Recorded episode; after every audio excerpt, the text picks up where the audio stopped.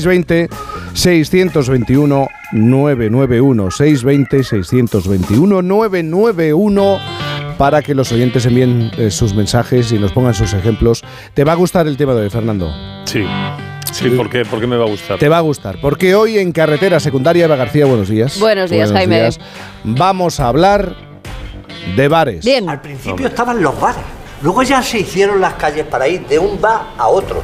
Y luego las carreteras para que tú pudieras ir de los bares de una ciudad a los bares de otra ciudad. Y al final se improvisaron los caminos de vuelta a casa. Pero bueno, eso ya fue al final. Bueno, en realidad esto es una teoría que no está nada mal tirada, por cierto, pero lo que sí que tenemos demostrado, porque esto hay datos sobre ello, es que España es un país de bares, no lo podemos negar, es que nos encantan, idolatramos los bares, porque es algo así como que todos quedamos allí, ¿no? Todos tenemos nuestro bar de referencia, todos nos enamoramos en los bares y cotilleamos y, y en los pueblos a veces hay solamente uno. Bueno, y ninguno. O ninguno. O ninguno también, claro. Bueno, el caso es que fíjate que tanto nos gustan los bares que ostentamos el récord. Solo en Antón Martín hay más bares que en toda Noruega. Claro, si es que somos el país del mundo con más bares por persona, uno por cada 175 habitantes. Pocos me parecen. ¿Te parecen pocos? Pues tenemos casi 280.000. No sé cómo lo veis, ¿eh? En toda, Pocos, en toda pocos me España. Hay que llegar a 300.000 Así ya. A ver si este año lo conseguimos. Venga, vamos a proponernos, vamos a ello, venga. Bueno, pues fijaos que pese a esta esencia tan nuestra, esta cosa tan española, se está perdiendo por el envejecimiento de la población y el abandono de la España vaciada, esos bares que tanto nos gustan. En el mundo rural, casi uno de cada cinco municipios no tienen bar. 1.435 pueblos no tienen bar y muchos están pidiendo auxilio para no desaparecer. Pues bien, precisamente para salvar los bares de esta muerte anunciada, Teruel Existe ha presentado esta semana en el Congreso de los Diputados una proposición de ley para que las tiendas, los bares de los que estamos hablando y la venta ambulante en los municipios de menos de 200 habitantes sean considerados, esto es muy importante, economía social. Eso es una forma de que, bueno, pues eh, exista viabilidad, se garantice de, alguna manera. Y nosotros, Jaime, vamos a saludar a Tomás Guitarte, que es diputado de Teruel Existe y, bueno, el que ha presentado esta proposición de ley en el Congreso. Buenos días, Tomás.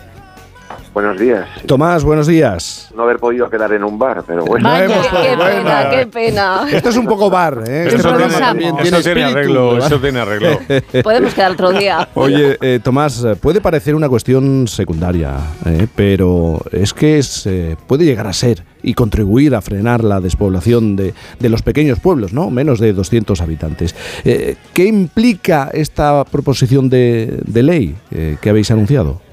Sí, pues eh, es cierto, es cierto. En los pequeños municipios hay dos síntomas de que las cosas no van como deberían ir, que es cuando se cierra la escuela y cuando se pierde el bar, ¿no?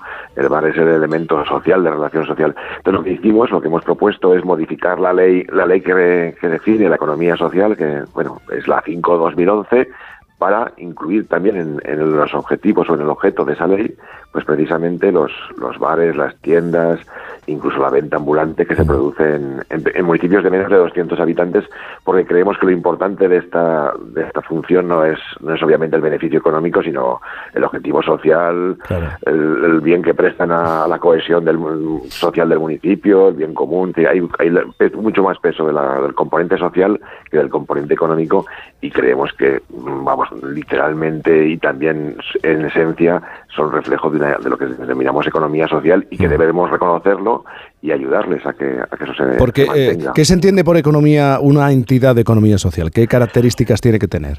Pues en general son todas aquellas todas aquellas empresas o, o- o asociaciones que donde hay una primacía de las personas y del bien social en el objetivo social frente, digamos, a la rentabilidad del capital, ¿no? Donde pri- prioriza se prioriza el bien social que prestan más allá de la rentabilidad del capital, que obviamente también ha de ser rentable para que para que siga, pero el objetivo último principal que se persigue no es la, rentabilidad económica absoluta, sino pues el- la primacía del, bien social.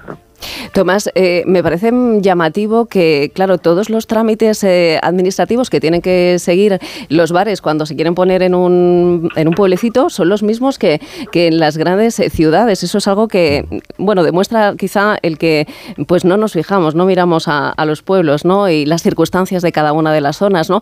Pero con, con esta propuesta que vosotros hacéis, ¿qué beneficios obtendrían aquellas personas que tienen un bar o aquellas que quieren poner un bar en, un pueblo?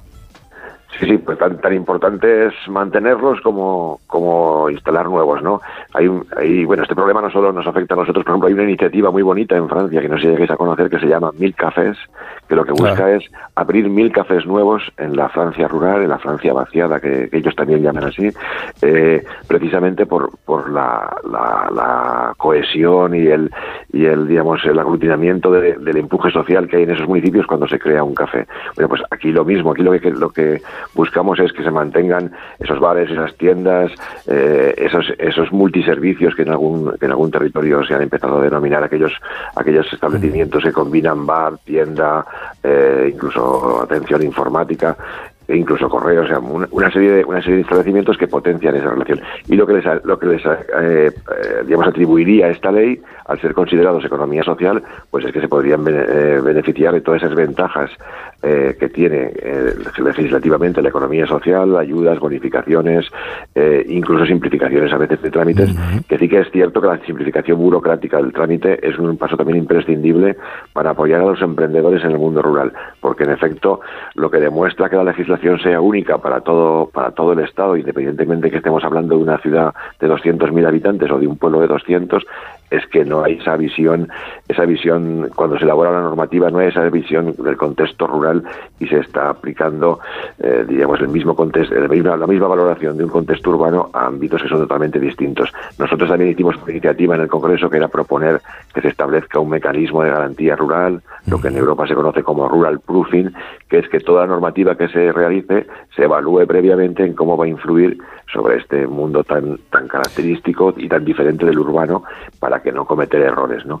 Y bueno, en eso vamos caminando. También se ha incluido, se ha conseguido que, sea, que ese mecanismo de garantía rural se incorpore en la ley de evaluación de políticas públicas y creo que se van dando pasos en este sentido. Pero no- todos estos hechos no dejan de ser reflejo de cómo no nos hemos preocupado pues probablemente de, amplísimas extensiones de territorio y de pueblos y de... y de- Absolutamente. Tomás, eh, perdóname porque Eva, tú además nos traes dos ejemplos. ¿no? Efectivamente. De propietarios de bares. Por un lado, fíjate, eh, te traigo a un propietario de un bar que nos demuestra lo difícil que es el, el mantener un bar en un pueblo, eh, todas, eh, todas las dificultades con las que se encuentran. Y luego traigo una iniciativa que se está haciendo en muchos pueblecitos de, de Burgos, Sí. eh, que lo que hace es fomentar un poquito el que la gente vaya a los pueblos a vivir y también a tener un negocio como es un bar. Si te parece, Sí, saludamos claro. Primero a Miguel Ángel Fernández. Miguel Ángel, buenos días. Él es el propietario del bar eh, de un pueblecito que se llama Turón. Buenos días, Miguel Ángel. Miguel Ángel, buenos días. Muy buena. Buenos días, ¿cómo estás? Estás ahí luchando, ¿no? Para no Ah, tirar la, la, la toalla. Hace un año y medio tú te embarcas en la aventura de montar un bar en el pueblo. Eh, Correcto. pero ¿cómo se te ocurre? Que es la pregunta, ¿no? ¿Por qué? ¿Por qué lo haces? Pues mm, lo hago pri- principalmente porque me dijeron la iniciativa que iba a vivir, mm, vamos, que iba a tener una vida más o menos estable, pero la vida no la tengo estable, la vida la tengo más bien mm, caótica, Ya. porque Y- no, no da no da el sustento de sacar un sueldo. Ya. Eh, o Todos sea, son gastos y más gastos y El balance es, eh, por lo que te estoy escuchando, negativo, ¿no? Estás Mm. intentando aguantar un, un poco más. ¿Cuántos habitantes hay en tu pueblo? Eh, en el pueblo censado hay 200 y pico habitantes, pero eh, viviendo aquí en el pueblo hay sobre unos 80. 80. Y, Mm. y al final, ¿tu bar qué, qué papel juega? Ahí es donde se reúnen los vecinos, acuden los vecinos. Se reúnen algunos vecinos, gente mayor, los fines de semana pues se desplaza gente, algunos ciclistas, pasan algunos moteros, que es donde se puede medio sufragar en la semana, se puede decir, pero Y has- sin, bene- sin beneficio. Sin beneficio. ¿Y has recibido algún tipo de ayuda eh, para montar o mantener el establecimiento? No, No. el montaje lo hice yo con mi propio dinero Sí. y solamente peleé con el ayuntamiento, el local del ayuntamiento, peleé por el- un alquiler pequeño y la luz, Mm. que no se me cobrase lo demás, mm, lo estoy sufragando yo todo. Es, es complicado, la verdad. Sí. Pero fíjate que, que en Quintanilla de las Viñas, en Burgos, eh, allí han optado por un modelo que está dando buenos resultados. Jaime, es bar con vivienda. Ramiro García es el alcalde de esta Anda. localidad. Ramiro, buenos días. ¿Qué tal, Ramiro? Ramiro, buenos días, alcalde. Bueno, buenos días, Jaime. Alcalde. Encantado de saludarte. Eh, igualmente, alcalde, este, yo no sabía que, existía esta posibilidad. Eh, ¿Cómo funciona esto de un bar con vivienda?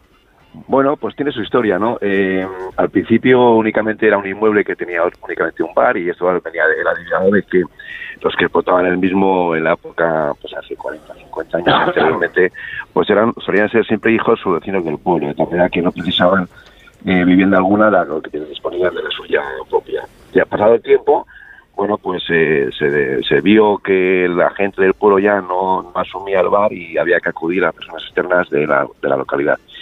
Y bueno, y ahí se creó la vivienda porque de esta manera es mucho más sencillo atraer a, personas que quieran explotar el mismo, que si pues el coste sería enormemente elevado eh, para ellos, ¿no? Y por eso es este modelo de, de bar con, con vivienda. La con casa vivienda. cantina, ¿eh? Sí, rege- chulada. en este momento está regentado por un matrimonio. Sí. Sí, sí, sí. Nosotros llamamos la cantina. Bueno, el origen del, del nombre cantina es eh, local donde se iba a beber vino y a cantar. Eh, y ese y ese y ese nombre lo hemos seguido respetando, ¿no? Efectivamente, está regentado por un matrimonio que eh, afortunadamente es un poco el sentido contrario que decía el, eh, el señor que hablaba anteriormente. Sí. Gracias a su emprendimiento, pues, pues la verdad es que lo han hecho muy bien y bueno, allá han apostado para ir eh, a Burgos a, a- a montar otro restaurante. Cierto es que nuestro pueblo está enclavado en, una- en- en un, en un sitio verdaderamente eh, emblemático, ¿no? Es decir, por aquí han pasado todas las culturas, han pasado los desde los desde los desde los dinosaurios en la prehistoria hasta los celtas, hasta los romanos. Ahí ha bebido todo el Ahí mundo, pasado- ¿no? Ahí se ha se bajó Aníbal del el elefante Y, sí, y se tomó y se un trago. un, un traquete. Claro, Pero- claro, claro, claro. al- Tenemos al- una ermita visigótica del siglo VII que, pues hombre, la verdad que eh, es una joya y, y esto pues también genera un, un alto turismo, ¿no? Que, que si la persona que explota el bar pues pues eso eh, trata de atraer a, a esos visitantes pues sin duda pues el beneficio puede ser mucho mayor Es que no es fácil, alcalde. ¿Cuántos habitantes tiene el pueblo? nosotros somos un pueblo muy pequeñito somos 20, ve- 20 habitantes 20 nada más, vecinos, y claro. 20, 20 vecinos y en invierno como decía anterior pues se queda prácticamente el pueblo deshabitado pero sin embargo eh, yo no veo las cosas negativas en ese sentido. Por fin. Lo que hay, lo que hay y, no podemos no cambiarlo, ¿no? Pero sí que tenemos que tratar de, de, de- de, bueno, generar ese emprendimiento porque Sí. para nosotros este pueblo que es una tradición de bar de, histórica, pues pues estoy convencido que si no consiguiésemos eh, encontrar un nuevo inquilino para, para, para este local, pues el pueblo se deshace. ¿Por qué? Pues porque es, un, es una forma de que cada uno eh, de Reburgos, en este caso que estamos muy cerquita, a 40 kilómetros, pero incluso desde sitios más lejanos, pues siguen acudiendo al pueblo. Si no tenemos bar, pues seguramente en vez de venir todos los fines de semana vendrían eh, una vez cada, cada tres meses. Y entonces Claro. eso sí sería una pena y una lástima. ¿no? Muy bien, el, el bar es la plaza en la que se reúnen. Eh, Lo que al da final vida. Hay pueblos que no tienen plaza, pueblos pequeños que- donde no existe una plaza o, o una calle principal y el bar es el punto en el que hacen vida y luchan contra la soledad. Tomás eh, Guiarte, diputado de Teruel Existe, gracias por estar, eh, Guitarte, por estar aquí, buenos días. Buenos días, muchas gracias a vosotros. También eh, mucho ánimo a Miguel Ángel Fernández, Bar Turón, a, a ver si aguantamos, Miguel Ángel. Vamos a, vamos a intentarlo. Va- Vamos a intentarlo. Y a Ramiro García, alcalde de Quintanilla de las Viñas, en Burgos. Un abrazo, alcalde.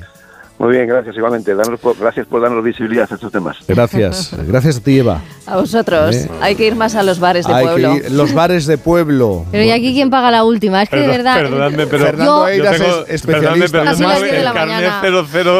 007 de bares de pueblo. Además, ¿me tú tienes olfato para encontrar buenos bares. A mí me gusta. Bien. Sí, no, sí, no, una un- cosa es que te guste, No sé si pero el- tienes, tienes esa capacidad de decir, Sí. Ay. en este te- hay que entrar. Hay zahorías que encuentran agua y yo encuentro lugares que molan. Sí, sí, eso es verdad. Pero claro, es que yo siempre digo, o sea, tu casa, tu casa tiene salón, cocina, Claro. baño, una, dos, tres habitaciones, terraza, balcón y bar abajo. Eh, Y bar abajo. Entonces en el pueblo tres cuartos de lo mismo. Debe, debe de ser. Así que, Fernando Eiras, a, pues a la- no, me voy al bar, mira. a la- me voy al bar a, a por un desayuno, pero me voy a, salud. un abrazo grande, Fernando. a vosotros. Llegan las noticias.